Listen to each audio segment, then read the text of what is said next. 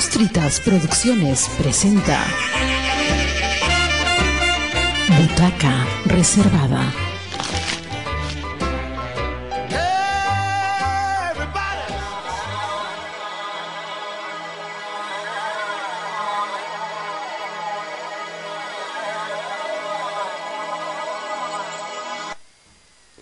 Bienvenidos a Butaca Reservada. Este es un programa más para todos ustedes con mucho cariño. Eh, bueno, eh, tenemos un programa especial. Eh, hemos estado con, en realidad con Radio Comunitaria Bicentenario en el Festival de Trujillo, en el Festival de Teatro de Trujillo. Es una temporada nacional que se realizó la semana pasada. Em, se han realizado varias entrevistas a diferentes directores, actores, bueno, y algunas que otras personas que han estado o que han asistido al festival. Este festival lo realizó la UPAO y se realizó en el Teatro Víctor Raúl Lozano Ibáñez. Han estado grupos como de Arequipa, de Lima, Cajamarca, de mismo Trujillo, de Tacna, grupos como Olmo Teatro, eh, Algo Bipasar, Compañía de Teatro Físico, Grupo Teatral Desierto Picante, Teatro Umbral. Y bueno, ha sido muy grato participar en este evento. El grupo Desierto Picante ha asistido como grupo de teatro, como se ha mencionado, con la obra Se quemó el ají. Eh, además de ello, también se ha realizado una presentación eh, una ponencia con parte de desde Roberto, Roberto Palce, director de, teatro, director del grupo. Eh, presentó la ponencia de micropoéticas de la sonoridad Tierra Afro.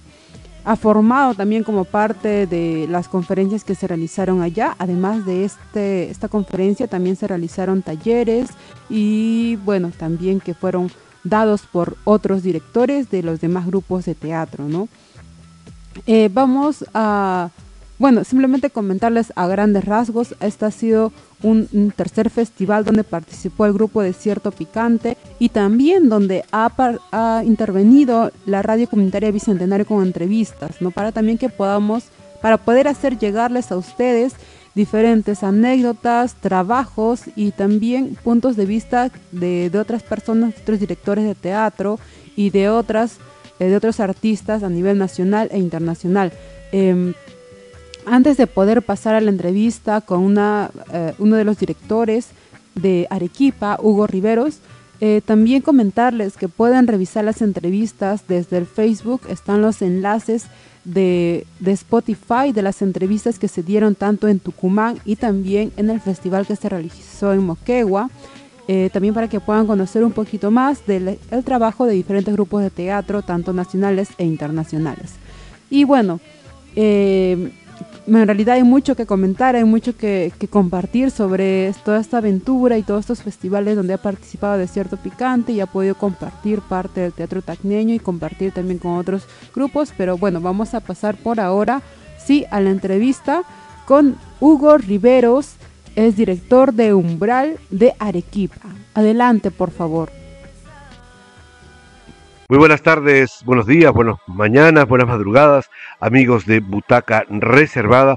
Nos encontramos en la ciudad de Trujillo, la eterna primavera. Hoy, eh, martes 22, miércoles, miércoles 22 de junio del 2022, estamos participando en el Fest Nacional UPAO 2022, el Festival Nacional de Teatro organizado por la Universidad Privada Antenor Orrego de la ciudad de Trujillo. Estamos en el Hotel eh, Colonial, a una cuadra aproximadamente de la Plaza de Armas de la, de la ciudad de la Eterna Primavera y nos encontramos con el director del grupo de teatro Umbral de la ciudad de Arequipa, Hugo Riveros Morales. Don Hugo Rivero Morales, qué gusto tenerlo aquí en Butaca Reservada eh, que compartamos juntos estos momentos de diálogo eh, para hablar sobre el FES y su participación tanto de Arequipa como de Tacna en, el FES de la UPAO. Muy buenos días. Buenos días, buenos días Roberto, un gusto compartido. Muy bien, este Hugo, eh, ¿qué tipo de trabajo o qué trabajo van a tener ustedes en esta oportunidad? nosotros traemos una obra que se llama Ella, se llama Micaela, de Sergio Rao, puesta por la compañía de teatro. Es un teatro, a ver, entre naturalismo y un poco de fantasía, ¿no? De, una metáfora muy importante sobre la vida de tres mujeres que es eh, Micaela Bastidas, Micaela Villegas, la Perricholi y una Micaela Hernández de esta época. ¿Qué es lo que te llamó la atención? ¿Dónde hizo clic esta, esta obra para que motivara tu interés de poderla montar e inclusive en esta oportunidad traerla aquí al FES de Trujillo? la, propuesta es un poco la, lectura de la mujer en la historia del Perú. Eso. Eh, ese, ese, tema que está eh, actualmente en todas las obras de teatro, la mayoría de los espectáculos coge esa temática de fondo porque es un poco casi una obligación moral. En esta época estamos revisando toda nuestra historia. Y si estuvieran de Arequipa, estas Micaelas, ¿quiénes serían? ¿Qué Micaelas serían? ¿Qué nombres tendrían estas Micaelas si tuvieran que ser mujeres de la historia de Arequipa que no aparecen en los libros de historia y que sin embargo están en la memoria colectiva? Esta Micaela em, contemporánea es una Micaela costurera, una modista, una que construía, eh, eh, perdón, este, hacía trajes para el teatro, ¿no? Y se trata de una artesana, una, una mujer común del momento, es cualquiera que, que, trabaje en, que tenga sus propias iniciativas, su propio emprendimiento. Yo diría un poco a mi mamá, mi mamá era costurera, era ella también. O sea, hay algunos referentes que tú, la conexión que tienes con la obra es los vínculos familiares, estas mujeres de la década del 50 más o menos, que les tocó luchar y que las armas y las herramientas que la historia les permitió eran este trabajo en, en la costura para poder sacar adelante a sus hijos y a la familia. ¿Cómo era tu señora madre, este Hugo, y cómo influyó o cómo influye para la construcción de tus personajes femeninos en, tus espectáculos? Bueno, coinciden en, eh, el oficio. Eh, claro, las vidas eran diferentes, ¿no?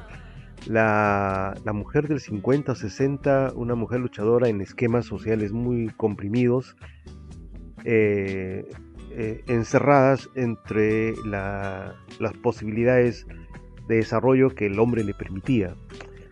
Eh, casi siempre sometidas a la economía del varón, ¿no? Y claro, en el caso de mi madre fue pues una mujer más eh, revolucionaria en ese sentido porque tuvo sus propias iniciativas y su propia independencia. Sin embargo, eh, esta Micaela tiene una historia un poco más fatigante, ¿no? Y encuentra en la Micaela Bastidas y en la Micaela Hernández, la Perricholi, una forma de liberarse, una inspiración, una transgresión a lo que podría hacer referente a los hombres que le, oprimen, la encarcelan, entonces la someten de alguna manera. Ella eh, juega eh, una fantasía en, esos personajes, recogiendo el valor que tuvo la Micaela Bastidas y la, transgresión que tuvo Micaela Villegas en su época, y eh, lo busca, busca liberarse también de, ese yugo especial que, los hombres hemos sometido durante muchas décadas a las mujeres. ¿no? Eh, si tuviéramos que hacer una reflexión sobre el festival, diríamos que ha sido eh, afortunada la decisión de los organizadores de la UPAO de hacer un festival en la que se reivindique básicamente a los grupos nacionales. Eh, no necesariamente que ellos vengan de la ciudad de Lima, no es eh, en contra del teatro limeño, pero sí hay una apuesta abierta, sincera, por el trabajo de los grupos regionales. Tanto de Cajamarca, con algo vi pasar, eh, Olmo de Trujillo, que ayer se presentó en un espectáculo muy lindo sobre este, el trabajo de, esta ciudad, y luego viene Arequipa y luego eh, la ciudad de Tacna con Desierto Picante. Eh, ¿Qué te merece, o qué opinión te merece este hecho que, que, es destacable porque normal no es lo frecuente? Viene también el Teatro Físico de la ciudad de Lima, pero ¿qué te parece esta circunstancia? Bueno, la, Universidad OPAO, esta gran universidad, tenía una lectura muy importante al tomar al teatro provinciano. ¿no? Entonces, eh, hacer un encuentro de provincias para ver qué pasa en el país más allá de Lima, me parece una lectura necesaria, importante y trascendente en el Perú, no solamente en Trujillo.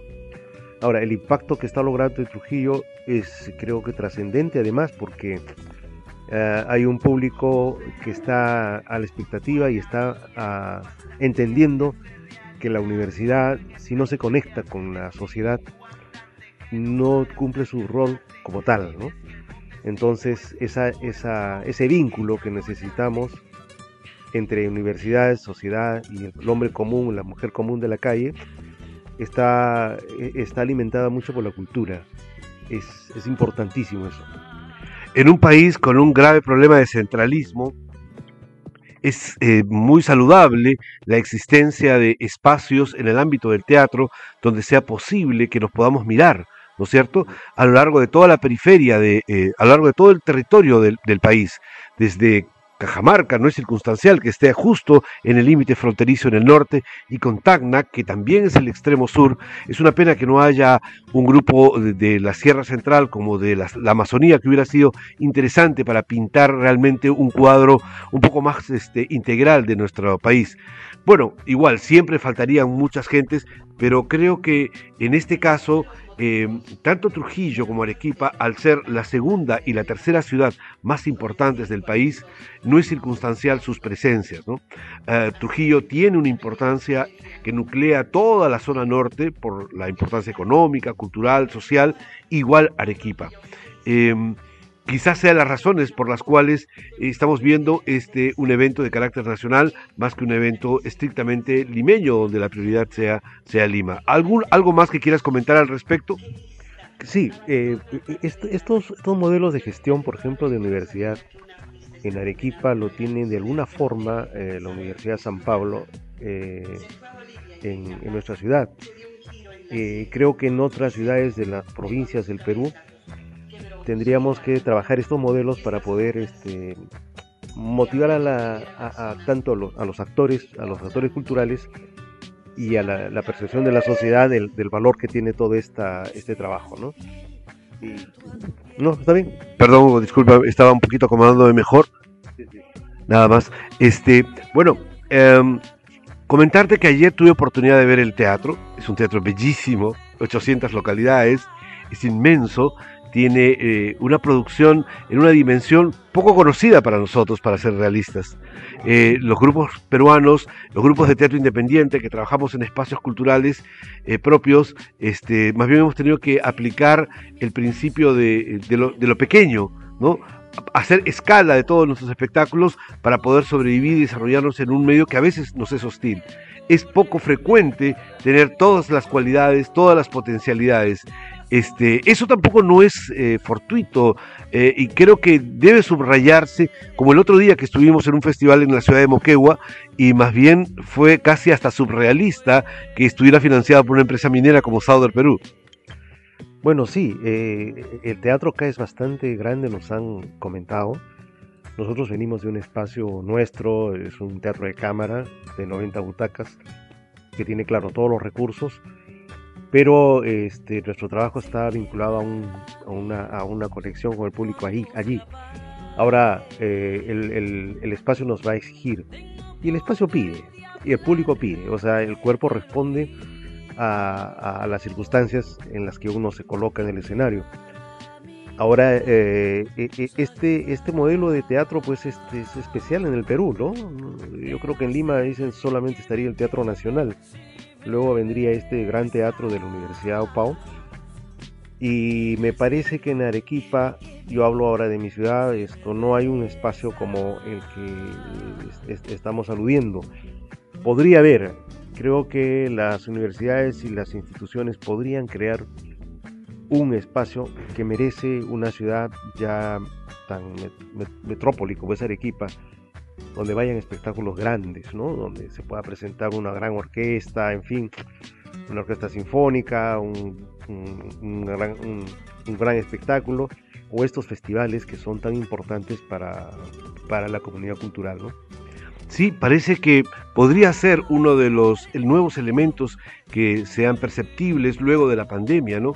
Una especie de masificación de las actividades escénicas eh, y una mayor injerencia dentro de la sociedad, que no queden reducidos a espacios y a cotos, a guetos dentro de la sociedad en la que se producen los, fenómenos eh, culturales y artísticos, sino más bien espectáculos muy grandilocuentes, gigantescos, grandes, festivales inclusive, eh, porque parece ser el tono con el que se viene o simplemente será un accidente. Vamos a ver si una gaviota, una, gaviota ciertamente no hace verano, pero ojalá que más gaviotas vengan por este, por este invierno en el teatro peruano. En Arequipa diríamos un chihuanco, no hace, no hace la lluvia, pero sí la anuncia.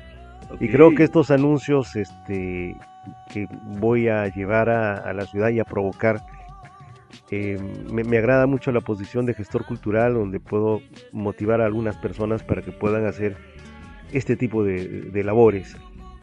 Y sobre todo las universidades, ¿no? Las, universidades, las, universidades que necesitan conectar los saberes científicos, los saberes humanos, con el quehacer natural de la gente si ese vínculo no se, no se retorna, no retorna y va en ambos casos, no, no, no es útil una universidad.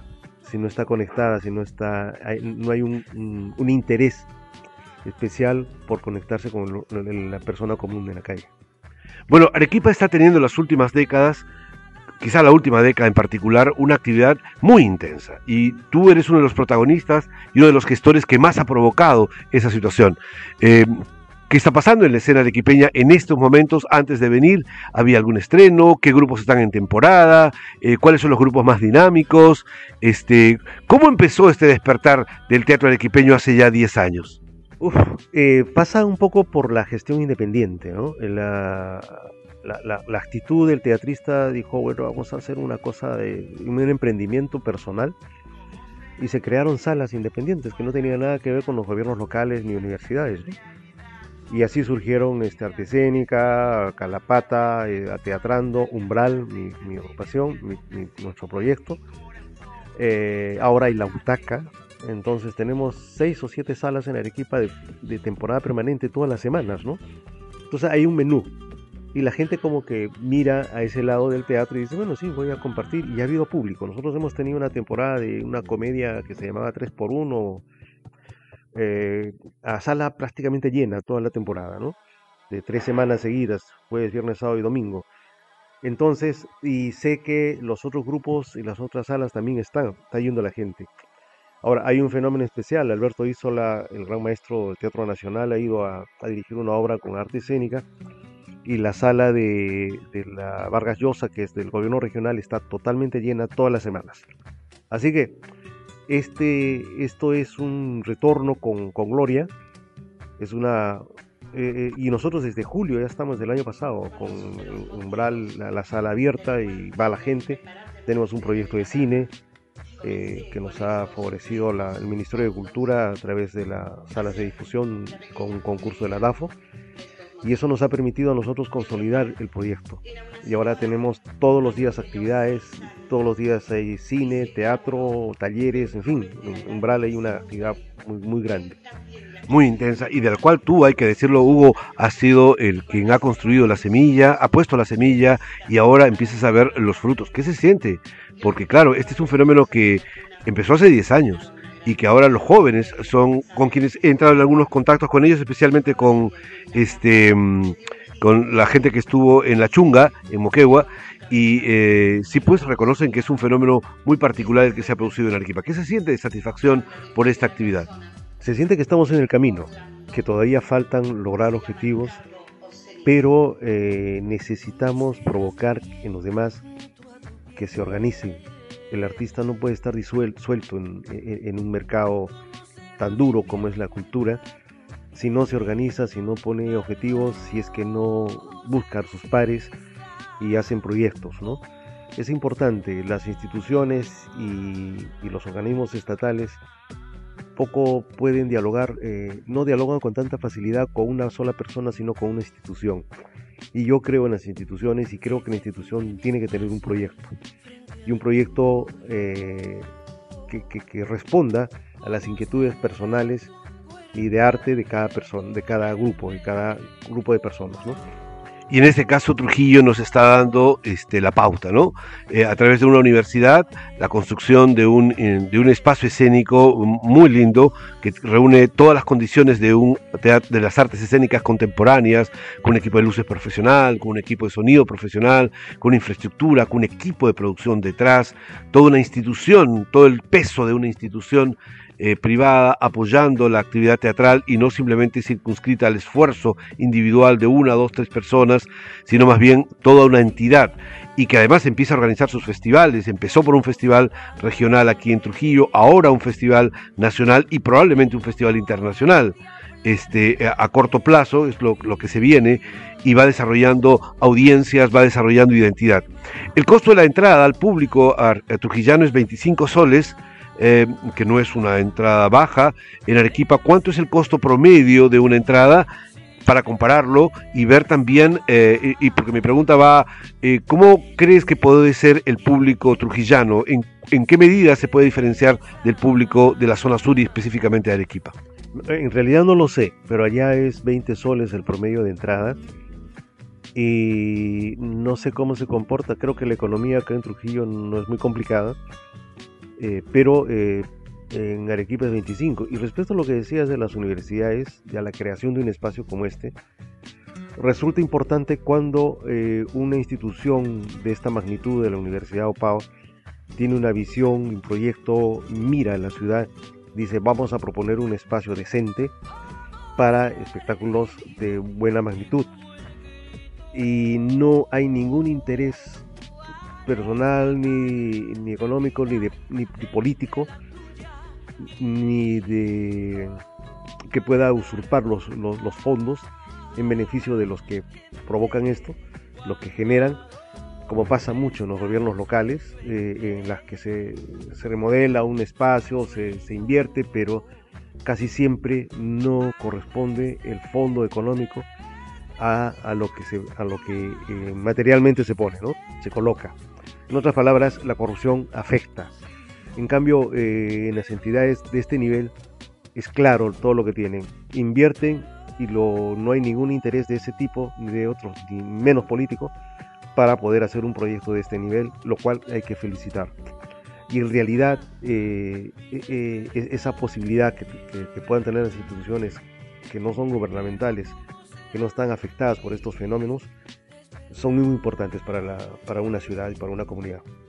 Bueno, es cierto, porque finalmente la OPAO probablemente va a medir estas actividades en función de costo-beneficio. Es decir, ellos están haciendo una inversión, han hecho una inversión grande de varios millones de dólares con la construcción de este espacio y ahora lo que están haciendo es intentar redituarlo.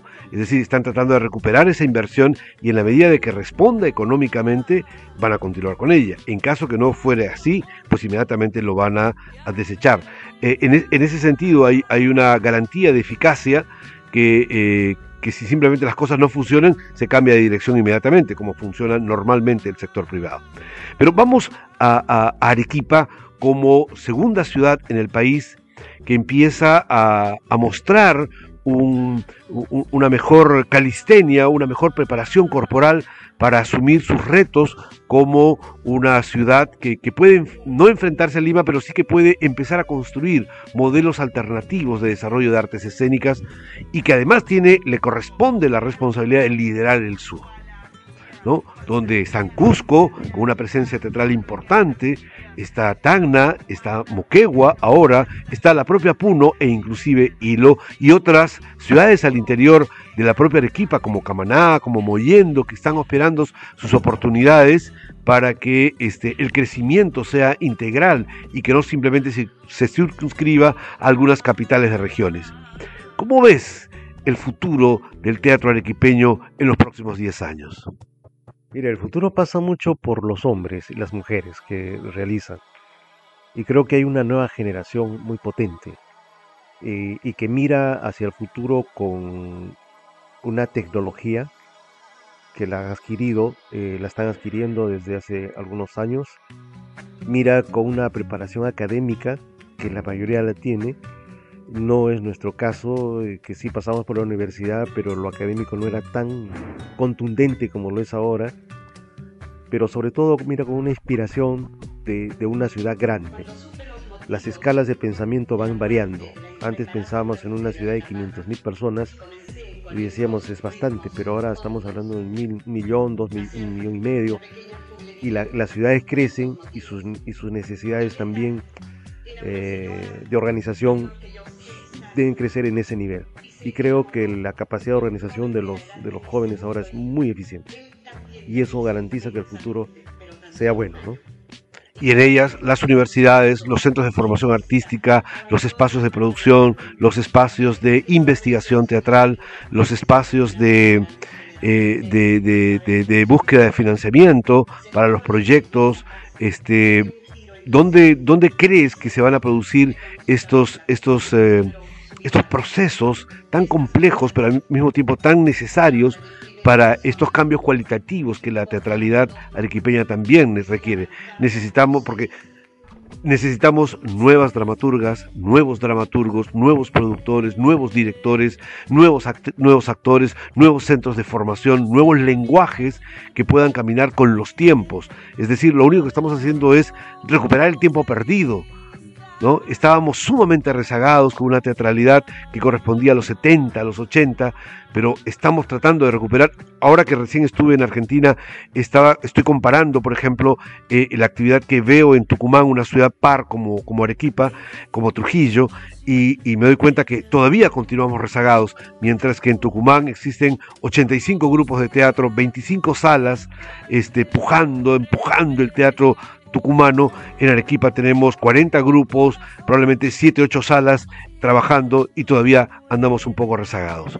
¿Dónde encuentras eh, es el clic que puede hacerse para que eh, el teatro arequipeño del futuro eh, logre el sitial que se merece? Yo creo que en la cohesión de objetivos, en los grupos humanos que puedan tener un objetivo coherente, actitud coherente y una idea de, desarrollo y, de pensar que hay que crear nuevos códigos y nuevas, nuevas estructuras, nuevas metáforas en el teatro.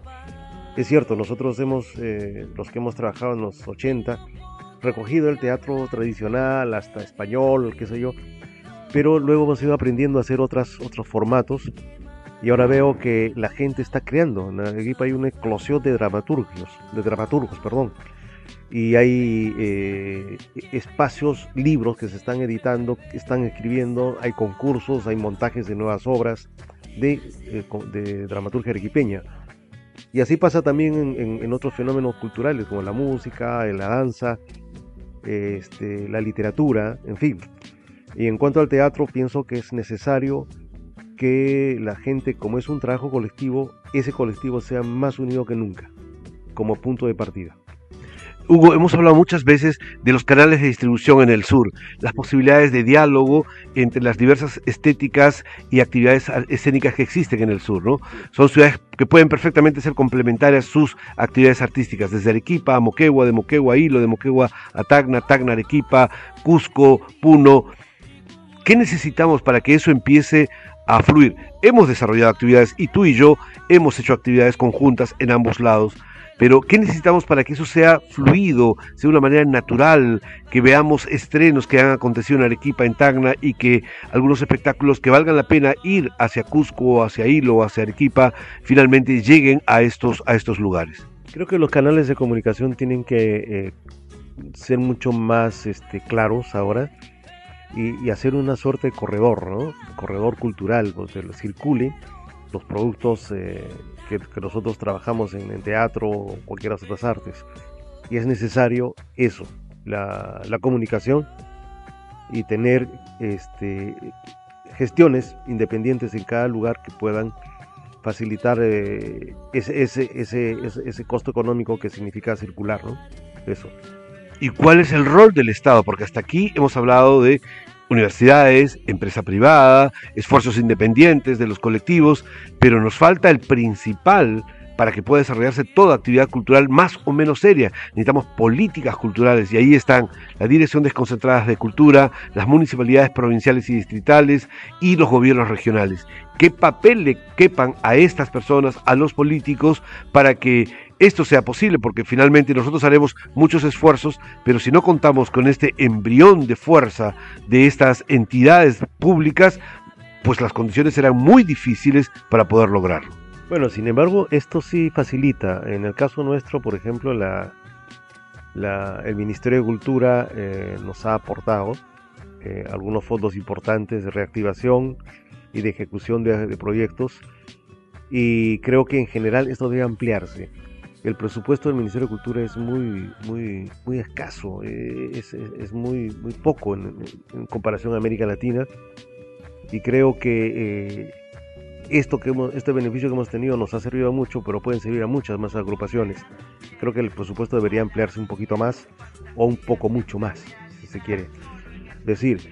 Y el rol del Estado y de los gobiernos regionales es importantísimo, pero también la alianza estratégica con instituciones privadas, como ha sucedido en el sur con una minera, ¿no? con Moquegua cosa tan extraña, pero las mineras son instituciones que también necesitan tener un vínculo social y que haya una rentabilidad social que no solo significa eh, en una rentabilidad física, sino, eh, como digo de siempre, construir un puente sí es necesario porque son las arterias de una ciudad, pero la rentabilidad social son los puentes humanos también, que nos permite comunicarnos, aceptarnos y dialogar entre nosotros, por lo menos de una manera más pacífica.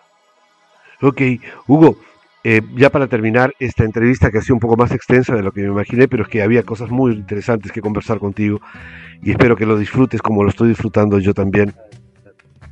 Este, uh, ¿qué te falta por ejecutar en este en esta carrera y en esta trayectoria que has tenido en el teatro arequipeño? ¿Qué te falta por hacer? ¿Qué te hubiera gustado y todavía no lo has concluido y, lo tienes como plan pendiente eh, para realizar en el mediano y corto plazo? Eh, algún espectáculo, algún festival, algún tipo de experiencia, investigación, publicación. ¿Qué es lo que le falta a Hugo Rivero Morales para coronar una trayectoria artística y escénica en Arequipa en la que lo coloca como uno de los eh, exponentes más importantes de esa teatralidad? Chispas, qué pregunta, ¿no? Eh, me falta soñar más Creo que es el sueño es un derecho que tenemos todos los seres humanos y uno de los grandes sueños sería tener el espacio nuestro con una amplitud mucho más variada de trabajo cultural en todos los, todos los rangos. Tener el centro de acopio de la cultura arequipeña, como era uno de los objetivos del, proyecto, donde recojamos toda la historia plasmada en documentos, en grabaciones, en libros, en, videos o lo que fuere, de lo que pasó a Arequipa desde que tenga memoria. Ese es uno de los grandes sueños que tenemos, eh, hacer una biblioteca de la cultura arequipeña donde cualquier ciudadano del mundo venga y diga dónde puedo encontrar tal versión, tal libro que se produjo en tal momento, en los originales, la, música que se hizo en los años de, principio del siglo XX, etcétera. O el teatro que se hizo en el año 50, donde habría una grabación de esto, etcétera. La gente necesita, necesita saber eso. Entonces, creo que eso es lo que vamos a apuntar en el futuro. Ok, un centro de documentación este, escénico que recoja un poco toda la tradición teatral que ha estado construyendo Arequipa porque se lo merece. Cultural en general, ¿no? Y cultural en general. Hugo, cerrando, ¿Cómo empezó todo? ¿Cuál fue tu primera experiencia escénica en el mundo del teatro? ¿Cuándo fue que eh, eh, en las faldas de esa, esa madre costurera nació un niño teatral? ¿Cinco años? ¿Diez años? ¿Dónde empezó ese niño a soñar este, en el mundo del teatro? Mira, vamos a hacer arqueología. ¿eh? Dale. Uy, vamos. Bueno, siempre en la familia hay gente que influye mucho, ¿no? Mi, abuelo era muy histrónico siempre contaba historias eh, haciendo varios personajes él. Y eso me llamaba la atención de niño, ¿no? Como esa capacidad que tenía de, contar las cosas que le pasaban, representando al policía, al vendedor, a todos ellos, y cada uno tenía su personaje y su lenguaje. Esa teatralidad y propia de la oralidad de los años este, 40, 50, de los abuelos, ¿no? mi abuelo era del año principio del siglo que se transmitió también a la familia. En el caso de mi madre también era una persona de un gran sentido del humor y una gran contadora de chistes. Y que me hizo heredar ese sentido del humor que a ratos me ha salvado la vida. Y luego eh, estar en el barrio con, con, alguna gente, incluso Mario Azálgara de Arlequín, lo conocí allí, haciendo ese teatro, eh, parroquias, y, y, que al comienzo pues, me desagradaba mucho, me parecía ridículo, ¿no? Hasta que un día me, vistieron, me empujaron al escenario y dije, bueno, acá creo que voy a hacer mi vida. esto, esto es lo que me gusta hacer. Y, y esa, creo que hay una sensibilidad especial en general por la cultura. Porque yo me vinculé al elenco municipal de teatro del año 84, pero inmediatamente me vinculé a la gestión cultural. Y desde ahí no me he movido hasta la fecha, ya en unos años, en poco tiempo ya me jubilo, pero creo que he aportado dentro del municipio también un buen grano de arena para la cultura arequipeña. Ok, Hugo, por supuesto que sí. Nosotros en Radio Comunitaria Bicentenario tenemos un eslogan que dice Radio Comunitaria Bicentenario, la radio que gestionamos entre todos. ¿Te atreves a, a, replicarla, por favor? Radio Bicentenario, la radio que gestionamos entre todos.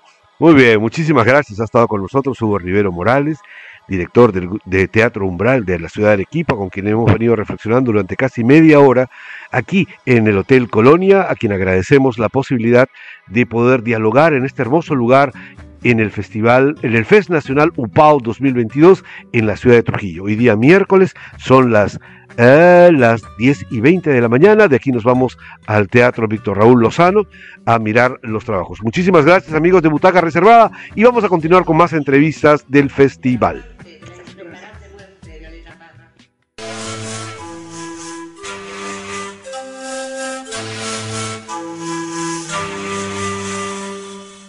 Hola, mi nombre es Mirta Corrales, soy actriz de teatro y mi texto de teatro favorito de Carmen en Se quemó el ají de Rocío Moreno y Roberto Palza es Negra sí, negra soy, y orgullosa de mi herencia, la herencia de mis ancestros. Usted no es más mi ama y yo jamás su esclava. Usted no volverá a levantar su brazo contra mí tan esclava del que dirán. Fui discriminada y cacheteada en el rostro mil veces con su mirada. Pero usted nunca más será mi ama, ni yo jamás su esclava. La danza me ha liberado de mis miedos, de mis fantasmas. El ritmo ha encendido mi cuerpo y hoy brilla para mí. Por fin soy libre como una espiga en el aire, libre de cualquier cadena que me pretenda oprimir, libre de sentir mi corazón palpitar como un bombo interior para amarme primero a mí, antes que a nadie, libre de mi esclavitud, libre, libre, libre.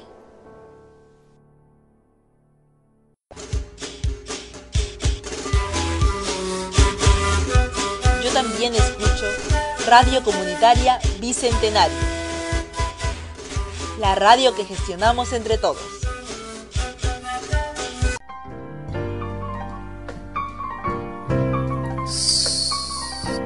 Vamos al palco. No, a la platea. Está ocupada. Y en galería no hay lugar. Mira. Allí. Adelante. Sí. Para ti, sí hay una. Butaca reservada, reservada.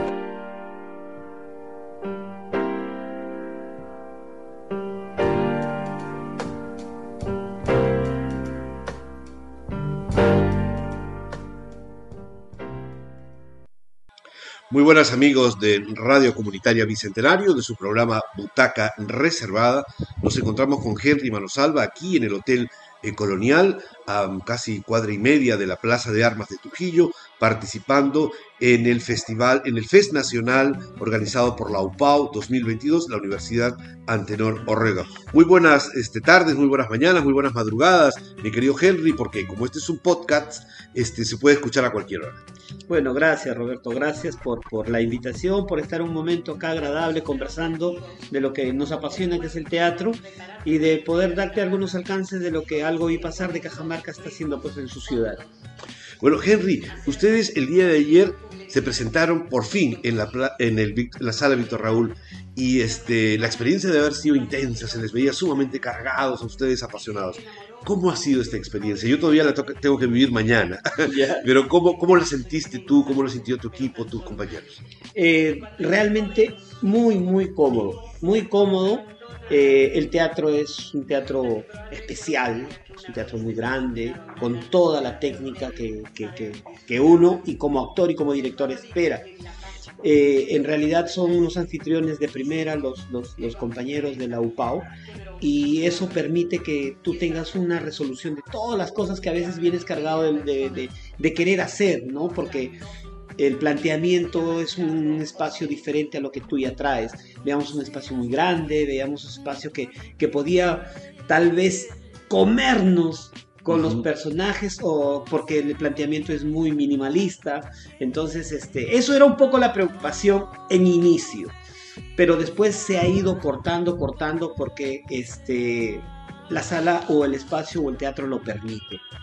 Como le decía, es un espacio amplio, pero también es un espacio acogedor, ¿no? Y que te permite, como director en este caso, porque los actores, este, eh, después ya de verlos, han estado muy, muy, muy tranquilos, pero, pero como director tienes todo, todo, toda la técnica, toda la, la, disposición para, para organizar tu, tu trabajo y, y, que sea mejor vista ¿no? por el público.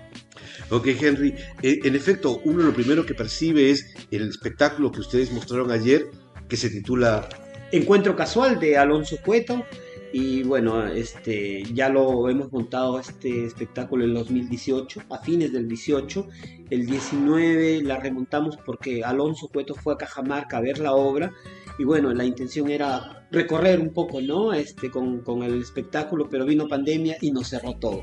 Y esta oportunidad en Trujillo ha sido especialísima y hemos trabajado para eso porque hemos remontado nuevamente el espectáculo y hemos querido traer y ver cómo funciona con otro público. Porque si bien es cierto, con el público de Cajamarca, el espacio de Cajamarca se prestaba mucho, porque ha sido en ese concepto ahí en el espacio, en la sala que tenemos nosotros, pero eh, vemos que sí, pues funciona, funciona, o por lo menos yo eso he sentido. Y eso es lo que me han expresado algunos compañeros ¿no? de, de teatro de acá de, de, Trujillo. Bueno, claro que sí. Encuentro casual, eh, te decía al comienzo de que es un espectáculo que uno percibe que está hecho en una escala menor. Que es nuestros espacios, es nuestra realidad teatral, nuestros centros culturales, nuestras salas de teatro. Entiendo que ustedes tienen una salita muy linda en un centro comercial de la ciudad de Cajamarca es decir, la memoria no me falla y los datos que tengo. Pero más allá de eso, frente a esta monumentalidad, este ejercicio de lo gigantismo que significa la sala, es totalmente distinta. Pero tú creo que estás afirmando que la sala además tiene la cualidad de ser flexible, es decir, puede montarse para un espectáculo minimalista e intimista, como para un espectáculo, digamos, eh, de grandes masas de actores en el escenario. Sí, totalmente de acuerdo. O sea, uno cuando lo ve, lo percibe, este es un, un escenario muy grande, muy grande, pero un monólogo cae bastante bien en ese, en, en, ese, en ese espacio, ¿no? O sea, no hay por qué seguramente eh, apantallarse, porque nosotros llegamos y nos, como dice, pues este, coloquialmente, te apantallas, ¿no? Porque ves un espacio tan grande y todo eso, pero la técnica, las luces, uh -huh. eh, el sonido, el estar ya parado ahí presencialmente es distinto. Claro, porque la delimitación del espacio que puede ser muy grande con las luces va específicamente a sacar los monólogos, te acompaña la, el sonido, te acompaña impecable al fondo, una cortinita chiquitita que se va extinguiéndose y ese nivel de intimidad a veces no se logra en Exacto. nuestras salas porque tienes que estar con la proyección de la voz, etc. Sí. Yo quería hacer este contraste entre la realidad de nuestro teatro cotidiano y esta que de alguna otra manera es una fiesta que está que ha construido eh, el Aupao aquí en Trujillo. Eh, ¿cómo, cómo, ¿Qué capacidad debemos tener los teatristas peruanos de eh, acostumbrarnos, mal acostumbrarnos en buena, en buena lid, mm. a, a, este tipo de eventos en los que en la década del 70 íbamos a colegios mm. a, a dormir porque eran las circunstancias. Luego nos acostumbramos a los hoteles y nos parecía rarísimo pagar una cuota. Y ahora este, el, la institucionalidad privada del sector de nuestras propias regiones empieza a darnos muestras hacia dónde se va el teatro, hacia un nivel de profesionalización y de especialización que el país se merece.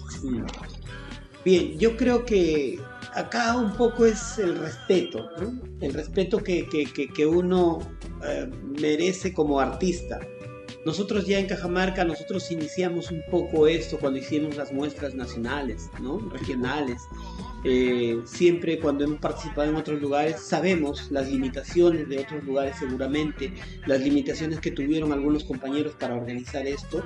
Y como bien tú lo dices, estábamos en escuelas, en, algunos espacios, en, colchones ahí y venir acá y que te, traten bien, que tengas un hotel, buena comida, te lleven al teatro, es te traigan, privilegio. es un privilegio. Y, y, y está bien, y está bien, y creo que nosotros deberíamos hacer eso, porque Fíjate, Roberto, si hacemos un análisis un poco, eh, años anteriores, cuando teníamos que hacer teatro en nuestras ciudades, particularmente algo iba a pasar en Cajamarca, hasta no hemos cobrado entrada, ¿no? Entonces, pero ¿por qué acostumbrar así? ¿Por qué acostumbrar a las organizaciones que, oye, te invito y te doy tu gaseosa? ¿Por, por qué? O sea, yo siempre me he preguntado y ya después analizado, y no, y nuestro trabajo cuesta cuesta tiempo, cuesta sacrificio, cuesta ese amor por el teatro, cuesta educación, cuesta todo. Entonces, lo mínimo que estas organizaciones te pueden dar es las facilidades para que el actor esté cómodo, tranquilo y piense en su trabajo, piense en lo que tiene que hacer en la noche. Bueno, claro, efectivamente es un privilegio. Yo hace un momento salí a ver, eh, hay una marcha de, por- de la Asociación de Payasos de Trujillo, Ah. una centena de payasos haciendo una parafernalia ahí por, por el- las calles y recordaban nuestros pasacalles de los teatros nacionales, ¿no? Eh, de las muestras nacionales. Pero ese mismo espíritu de, de- de lucha, de, de empuje, me daba cuenta, me hacía caer en cuenta que era un privilegio subir al escenario aquí en Trujillo y que, pero eso debería ser el día a día de todos. No lo es, lamentablemente, eh, es un privilegio haber llegado hasta aquí y más bien cuál es el- lo que tendría que hacer el Estado, el Estado peruano, para que desde el sector público, las direcciones desconcentradas de cultura, el Ministerio de, Cultu- de- de Cultura, las muestras regionales, las muestras nacionales, pudieran contar con condiciones y recursos económicos suficientes para desarrollar este tipo de teatro. Yo pienso que eh, el ministerio lo que le falta es el análisis de todo este trabajo que vienen haciendo los grupos, este, no solamente de Lima, sino del interior, que venimos trabajando un montón de años y creo que debería poner énfasis en, la, en el trabajo que cada uno hace, ¿no?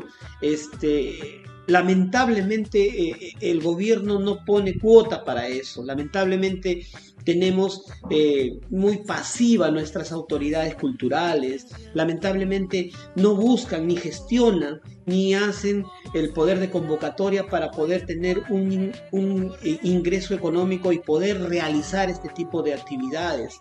Lamentablemente el Ministerio de Cultura con el Ministerio de Educación están divorciados y no hay un trabajo coordinado, elaborado para que nuestros niños jóvenes vayan al teatro, participen y tengan una fortaleza de análisis, de reflexión, de lo que nosotros queremos que nuestra sociedad haga. Entonces, mientras esté así, no vamos a poder lograr absolutamente nada. Entonces, nuestros esfuerzos a veces caen al vacío, pero tercamente tenemos que seguir ahí porque queremos este país, porque queremos que si- eh, salgamos adelante, luchemos por esto, ¿no? Entonces, este, es importante eso, es importante. Por eso es que la obra anoche yo decía la familia, porque la familia es el lazo importante para salir adelante. Sin la familia no, no, no, no vamos a salir adelante, ¿no? Este, y creo yo que es el punto de partida. Tenemos discusiones, tenemos infinidad de cosas dentro de la familia, pero sabemos que también el poder de, esa unión, de esa convicción, de ese quererse, de ese amarse, va- vamos a, vamos a ver que salimos adelante, ¿no? ¿Qué está pasando en el teatro post-pandémico, Henry? ¿Qué pasa en Cajamarca? ¿Qué está pasando en Trujillo? Yo recién vengo de un festival que participamos en, en la ciudad de Moquegua. Fue Un programa de Sauder, Yo Tengo Talento, algo así se llama, que ya tienen 7, 8 años ejecutándose en Moquegua.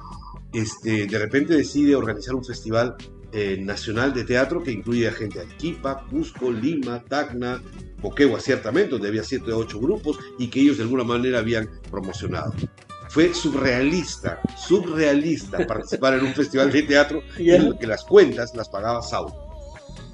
Sin embargo, eh, con lo que veo ahora también con la, la Universidad Antenor Rego, el sector privado invierte en las artes escénicas como un referente de, de rebote, de salida de nuestra economía de- debido a esta grave crisis que hemos tenido. Pueden ser los nuevos síntomas eh, de una tendencia que puede ir eh, confirmándose en el futuro, tanto que eh, las artes escénicas en el Perú vuelvan a hacer un renacimiento o porque ciertamente también hay que reconocer lo que la pandemia desnudó todas las falencias de la del mapa teatral peruano. Todas, sin excepciones. Al interior de Lima especialmente, donde los, ya los, los grandes referentes se han derrumbado hace mucho tiempo, son referentes históricos, pero ya no son referentes totalmente presentes con la magnitud que lo que tenían en el futuro, y más bien empiezan a vislumbrarse ¿no? estrellitas fugaces en el ámbito de las regiones. ¿Cómo, cómo, cómo es esto? Que, ¿Cómo lees tú el nuevo panorama del teatro post-pandémico? Lo que mencionas ojalá que sea así. que sea una, réplica, que sea así, que sea una réplica para no solamente las ciudades que comentaste, sino para Cajamarca también. Imagínate, tenemos una empresa grande, tenemos empresas grandes en Cajamarca. Y ojalá que copien esa posibilidad de, gestionar y de hacer eh, un trabajo coordinado, colaborado con, con, los grupos de teatro, con festivales, que empiece a haber esa, esa posibilidad de que Cajamarca tenga teatro. Es como eh, subrayar las buenas prácticas, pero del sector privado respecto de las artes escénicas. Exacto, exacto. Y, y, hacerlo de la mejor manera y pensando en nuestros niños, jóvenes y en la población de Cajamarca. Porque no estás pensando, no estás haciendo un tema marquetero, sino estás haciendo un tema de servicio, más social, más educativo, ¿no? Entonces, tal vez por ahí entrarán sus, sus marqueteros y harán su publicidad y ah, todo por, eso. Por supuesto, y lo, van a hacer. social. Y está bien, y está bien que lo hagan. Si invierten en eso, perfecto, que lo hagan bien. Pero este, en Cajamarca todavía no existe eso, todavía no tenemos, mira, nosotros eh, tenemos una sala porque eh, no hay algún, un espacio escénico en Cajamarca. ¿No? El Teatro Cajamarca derrumbándose, eh, los otros son auditorios que no se prestan esencialmente para una obra de teatro. Entonces, nosotros no es que nos sintamos responsables, pero sí nos hemos sentido conmovidos para eso y hemos tratado de gestionar con la entidad privada que es un centro comercial y decir, mira, queremos tener una sala, tenemos algunos elementos, danos un poco de tiempo y lo implementamos. Y así trabajamos juntos. Tú quieres movimiento en la sala, yo quiero teatro en la sala tú quieres este tráfico de gente, yo quiero tráfico de gente en la sala. Entonces vayamos de la mano. Y gracias a Dios nosotros tenemos esa posibilidad, ese convenio con, con, esta institución también eh, y que nos da esa posibilidad. Entonces yo creo que eh, sí se puede. Creo que podemos por ahí y, ojalá que, que, el sector público también copie estas buenas prácticas del, del privado. ¿no? Porque son muchos millones de dólares que se gastan en el sector público a través de la burocracia, a través de de las municipalidades provinciales que siempre tienen presupuestos para el sector cultura, pero terminan siendo caja chica la más de las veces para cubrir algunos huecos que tienen en las otras áreas. Pero en fin, vamos a, aprovechemos esta oportunidad privilegiada de poder conocer de, viva mano ¿Cuál es la circunstancia que actualmente está pasando el Teatro Cajamarquino? ¿Cómo está el Teatro Cajamarquino? ¿Cómo va la sociedad teatral Cajamarquina, la comunidad teatral? Tienen asociaciones, cuántos grupos están funcionando, hay grupos emblemáticos, hay una nueva generación, cómo van los estudios de pedagogía teatral, no funcionan las escuelas regionales, qué alternativas, qué, cómo ves el futuro del teatro en Cajamarca. Eh, esencialmente en Cajamarca, lamentablemente no tenemos ese movimiento. Tenemos tres grupos muy puntuales y algunos jóvenes por ahí eh, esporádicamente haciendo algo de stand-up o, de improvisación pero que se van más al mercado de, de bares, restaurantes y hacer ese, ese tipo de actividades. En Cajamarca este, la producción teatral también es bien pobre, bien, bien pobre. Eh, eh, y, eso creo que impacta bastante bastante al, al, al artista, ¿no? Al, al, actor.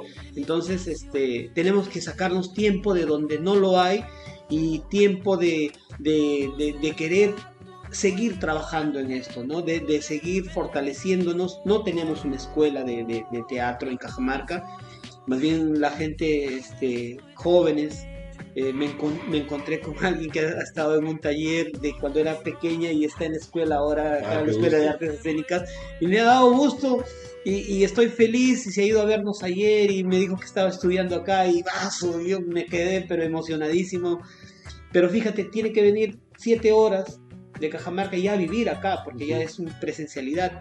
Entonces, este, no la tenemos en Cajamarca. Eh, a veces intentamos gestionar, pero se queda en el abandono, en el olvido, ¿no? Eh, lamentablemente sigo, sigo expresando este tipo de palabras que no me gustarían, que me gustaría más, Roberto, decirte, oye, sí, en Cajamarca estamos haciendo esto, estamos planeando esto, pero lamentablemente no puedo porque es nuestra realidad y está así marcada, marcada totalmente, marcada porque solamente siempre las autoridades, las personas que están más ligadas a este, a este mundo y a esta situación cultural en Cajamarca piensan en sus beneficios propios, en, no querer apoyar y ayudar, ¿no? Eh, y, eso, y eso va siempre a mermar toda la posibilidad de crecimiento a Cajamarca. Bueno, espero que, que los cambios que la pandemia está originando en la sociedad obviamente lo va a hacer transformar. Yo sí percibo algo, no solamente en Tacna, sino en general, y es que el, eh, teatro que hacíamos antes de la pandemia eh, definitivamente no puede ser el mismo que, a continuación se haga. Han pasado, Breck hablaba en el pequeño organón justo de ello, ¿no? Que cada generación trae sus propios gustos estéticos y que ahora empiezan a mostrarse. Por eso cuando los veía a ustedes aquí en el escenario, oye, ese puede ser el futuro. Claro que puede ser el futuro. Claro, claro, claro. Bueno, vamos yendo al espectáculo de, anoche, que dígase de paso, me encantó mucho el contraste que lograste construir con tus actores y también con el trabajo de ellos, obviamente, entre la prostituta y el joven tímido, ¿no? Este mm. joven con dificultades.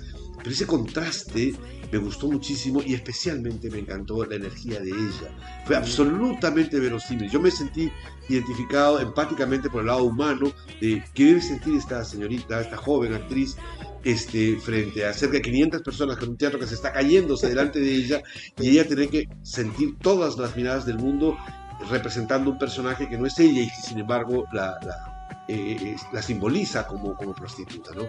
Y me encantó, me enganchó, me encajé con ella toda la primera parte y creo que en gran medida también se debió el gran trabajo esforzado, un poco silencioso, pero esforzado del contraste que arma en la pareja teatral. Es uno de los momentos más logrados, en mi opinión, del, trabajo, del trabajo actoral y, y, que me gustó mucho y es bueno que también que te lo diga y pública, transmites a los chicos. sí, sí, sí. Muchísimas gracias, Roberto. Muchísimas gracias este, coincides totalmente con el autor. Lo que tú me has expresado en este momento es casi lo expresado por Alonso Cueto.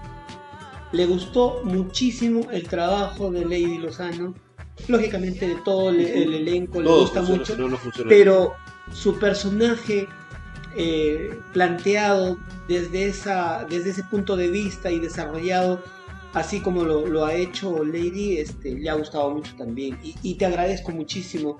Eh, si bien es cierto, sí hemos cuidado bastante los detalles, las exageraciones, los puntos, porque normalmente tiene uno el cliché de la prostituta, el cliché del tímido o el cliché del violador o del, o del duro, ¿no? Entonces, este, queríamos darle ese matiz y cuidar sobre todo y creo que esa es una de las cosas que yo siempre quiero cuidar como director, es eh, la limpieza y todo, la pulcritud en el espacio, ¿no? Este, y, que no se sienta impuesta, sino que se siente desarrollada y que todos los actores van movilizándose de acuerdo a un orden, de acuerdo a una estética y que ayude eso a la, al impacto al público, ¿no? O sea, que te ayude a, conectarte bastante bien con los personajes, con la psicología público-actor.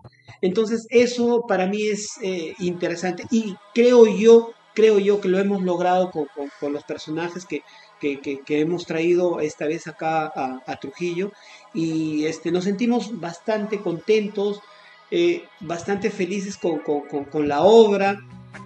Además, porque fíjate, eh, no lo sé, pero nunca me ha pasado que, un dramaturgo o un autor me siga tanto y me diga, oye, ¿cómo te fue anoche? y Alonso me escribió anoche y dijo, ¿qué tal les fue? Estoy yendo. Entonces, yo, yo, yo, yo me sentía emocionado también por eso, ¿no? Es, es una personalidad de él y, y, y, que te pregunte y te diga cómo, cómo les ha ido anoche, quiero saber cómo están todos mándales mis abrazos. Entonces, eso ya para mí cuenta mucho. Y eso le da una especial, o, le tengo un especial cariño a, Encuentro Casual y eso es lo que vamos a continuar y seguir haciendo, ¿no? Estos impulsos de, ganas a, a la felicidad. Bueno, estos encuentros que estás comentando, que ya no son tan casuales y ojalá que no sigan siendo casuales, entre dramaturgos y este, directores regionales, directores peruanos, en general, eh, creo que también lo permite la tecnología. Y eso es uno de los cambios que tenemos que empezar a ver, porque no ocurría antes. No ocurría con frecuencia que un dramaturgo desde la capital se relacione con un director y, y, y que esté detrás de saber cómo les fue esta noche. Muy bien. Eh, me parece también que es sorprendente respecto a la dramaturgia, creo que el moderador ayer algo lo insinuó, es respecto de cómo el antagonista se vuelve un, el, meollo del asunto en la segunda parte, porque creo que hay claramente una primera y una segunda parte. En la segunda parte, el antagonista la, inclusive la prostituta deja de ser la protagonista para convertirse en el antagonista, el centro de todo el proceso. Estoy seguro que están en el camino para lograr este, redondear ese proceso, porque eh, todavía fue muy sorpresivo el final en la que él termina en una crisis existencial, pero creo que están en el camino, pero creo que es, es volver a subrayar un poquito ese, ese factor nada más, porque creo que tienes el actor idóneo para lograr ese salto. Estoy seguro que con algunas funciones más se van a lograr. ¿Qué opinas al respecto, por favor? Sí, seguro que sí, seguro que sí. Siempre un espectáculo de teatro siempre va en crecimiento, siempre va madurando, siempre tiene ese poder de, de, de, realizarlo en, cada momento y basado en todos los comentarios de los compañeros, de, los amigos, pues va a ir fortaleciendo seguramente. Y, claro que sí, o sea, este espectáculo no, no queda acá, ¿no? O sea, tiene que ir madurando poco a poco. Y, yo creo que también los, los actores también van a ir dándole un punto también de partida a esto y dándole la madurez que se necesita y poder ya concretar, como, como tú dices, ¿no? Concretar, como tú dices, el, el, espectáculo, sobre todo en la, en la, segunda parte, ¿no? En la segunda parte donde sí, pues es más violento, mucho más impactante, mucho más duro. Cambia, ¿no? Cambia totalmente y este, eh, eh, algunas personas salen tocadas seguramente, tocadas, este, y eso es, eso es inevitable, ¿no? Y es parte de nuestra sociedad, como lo decía ayer, ¿no? O sea, el espectáculo habla puntualmente de tres cosas, soledad, muerte y redención. Por eso es que no se mata a nadie. Al final, ¿no? Entonces, este, y eso lo tengo clarísimo, lo tengo clarísimo, lo tengo clarísimo porque, porque muerte del padre, que muerte el padre de Lucy, que es una prostituta, pero, pero no muerte ahí en el espectáculo. yo, me, física. Yo, yo, me, yo me imagino que el público, porque me lo han contado, a qué hora se matan, sí. a qué hora dispara el suicida, o a qué hora le dispara el, el, el, amigo a, a Lucy para que no se vaya. O sea, en cada momento pero también es importante que, estos este, espacios te den la posibilidad de que tú puedas ir como público seguramente imaginando más cosas, ¿no? Que no te deje tan, ¡ah! ya, y Flun ya se mató, ya, pues se mató, ¿no? Sino que te permita ir más allá, ¿no? Que te permita ir imaginando, idealizando más allá. Eso es muy... me parece a mí que eso es lo que yo también eh, he querido y por eso nos atrapó la obra es muy interesante también cómo novelistas que vienen desde el sector de la narrativa están incursionando en el mundo del teatro y lo hacen bastante bien, como en el caso que has mencionado de Encuentro Casual. Pero ¿y qué de las narrativas o las este, dramaturgias de, Algo Vi Pasar? De Henry Manosalva, de otros autores, de otras eh, dramaturgas este, cajamarquinas. ¿Qué tenemos ahí en el tintero? Eh, sí, hay, hay bastantes este, jóvenes que están escribiendo. En Cajamarca los grupos de teatro también están haciendo un poco de creación colectiva. Nosotros también eh, hemos estado eh, y estamos en ese proceso. Si bien es cierto, yo en este momento ahora soy un fiel amante del teatro nacional, del teatro peruano. Sí he hecho con mis alumnos eh, ya teatro clásico, otro tipo de cosas, pero, pero a mí me gusta mucho el teatro peruano, porque siento que nos, nos ayuda bastante como creadores, como desarrolladores, y, nos va dando un movimiento especial. Entonces, este, estoy ahí, estoy siempre ahí. tengo varias cosas en mente para seguir produciendo para este año y el próximo seguramente. Entonces, este, estamos en, ese camino de, trabajo, de investigación, de análisis y de todo este trabajo. Lo hemos dejado un poquito la creación colectiva de costado, porque quisimos indagar en esta, en esta parte interesante, importante también, que es el, texto, ¿no? que es el, el trabajar esto, pero trabajar de acorde a esa línea que tiene algo bipasar, ¿no? Este, de trabajar un poco las imágenes, de trabajar eh, eh, eh, la propuesta tal vez diferente en algunos momentos y que el dramaturgo mismo se sienta impactado, ¿no? Yo, te, yo te, y te cuento que yo tuve mucho miedo cuando se fue Alonso Cueto a, Cajamarca, porque yo le cambié toda la obra. Él lo había producido en Lima con Katy Serrano, con varios actores nacionales muy, muy este, de talla, conocidos. Entonces, este, eh, cuando él me dijo, yo ya estoy llegando, voy a ver la obra, eh, le dije que teníamos una temporada larga y él se quedó todos los días a ver la obra, todos los días. O sea, se fue, llegó un martes, eh, fue jueves, viernes, sábado y domingo. Se fue a ver todos los días porque me, dijo que se había enganchado bastante bien y que eh, la propuesta le había gustado, porque yo, o sea, cambié todas, todas las acciones, todas las cosas que él planteaba eh, en, como, como dramaturgo. Y bueno, yo estaba un poco miedoso, temeroso, a la defensiva, a ver qué te pasa acá, me va nada, le encantó y bueno, ahí está la propuesta y él está también contento por eso. Bueno, contarles a nuestros amigos, describirles un poco el panorama en que nos encontramos. Estamos, son las 6 de la tarde aproximadamente. Hay unas palmeritas que y un poco un viento este, que está haciendo aquí en la ciudad de Trujillo. Estamos menos espectrales, parece Teatro de los Muertos, como Jorge Dubati. disculpar las condiciones. sí, sí, sí. Pero, pero bueno, vamos a, ir cerrando esta corta entrevista, que espero que la hayas disfrutado, yo la he disfrutado. Este, contarte de que nosotros tenemos radio comunitaria bicentenario y que tenemos un eslogan que es la radio que gestionamos entre todos. Así que, ¿qué te parece si la podemos hacer juntos o solos, como quieres? Hacemos dos, tres tomas, no hay problema. radio comunitaria bicentenario. La radio que gestionamos entre todos. Primera toma, va. La radio comunitaria bicentenaria. La radio, que, gestionamos, entre, todos. Toma dos. radio comunitaria bicentenaria. La radio que gestionamos entre todos. Ah, espérate, porque no, te estoy disculpa, no te hagas. Vamos, cambiemos de estrategia y vamos a lo siguiente. Te digo cuatro o cinco palabras y tú vas respondiendo ping pong cada una de ellas. Ok, entre sombras. Eh, espectro. Luz.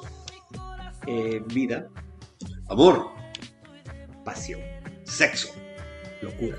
Liz. Liz. Eh, perdón, el personaje, ¿cómo se llama? Ah, le, Lucy. Lucy, Lucy. Lucy. amor. ¿Y el personaje masculino, cómo se llama? Percy. ¿Y, el, y cómo, qué, qué, qué, respuesta le darías a Percy? temor. Temor. Temor. Temor, sí, sí, sí, sí, porque Mira, cada, cada uno de los personajes tiene bastante, bastante complicación existencial dentro de ellos. Y en realidad este, toman fuerza cuando se encuentran cada uno de ellos y cada uno cuando tiene esa relación ya en el escenario, en el espacio, y cuando se comunican, van desnudándose cada uno, ¿no? Sintiéndose eh, como es y cómo ha sido formado seguramente en la familia. Como el detalle de los, zapatos. De los zapatos. Así es, o sea, para mí el, quitarse los zapatos en ese momento fue el desnudarse de, ambos, de ambos dos personajes y, decirle al público, mira, soy así, soy así porque así fui formado, ¿no? Así fui formado, entonces, este, acá nada más, eh, no sé, decirte que que es muy importante ahora la formación, desde la familia, eh, y darle todas las herramientas, los valores, es importantísimo. Yo hoy día en la mañana tenía un taller a los, a los alumnos de, artes escénicas y todos tenían miles de preguntas, miles de preguntas. Y, yo decía, y creo que hago esta, esta reflexión de decirles, o sea, el actor tiene que ser puro, verdadero y sobre todo humilde. Porque eso va a lograr que uno haga muchas cosas y logre un éxito personal que desee, la humildad. Muy bien. Henry Manosalva, director de, Teatro Albo Vizal, en el otro extremo de la frontera del Perú. Eh, un placer haber compartido con él y agradecerle a él, a todo su equipo, a todos sus actores por este, la noche que nos regalaron ayer en, el, en la sala Víctor Lozano aquí en Trujillo. Muchas gracias, Henry. Gracias. Y este ha sido el programa Butaca Reservada Vamos a escucharla, también podemos escuchar las entrevistas en Spotify, recuérdenlo más adelante. Y bueno, nos vemos en el siguiente programa. Muchas gracias a todos, nos vemos.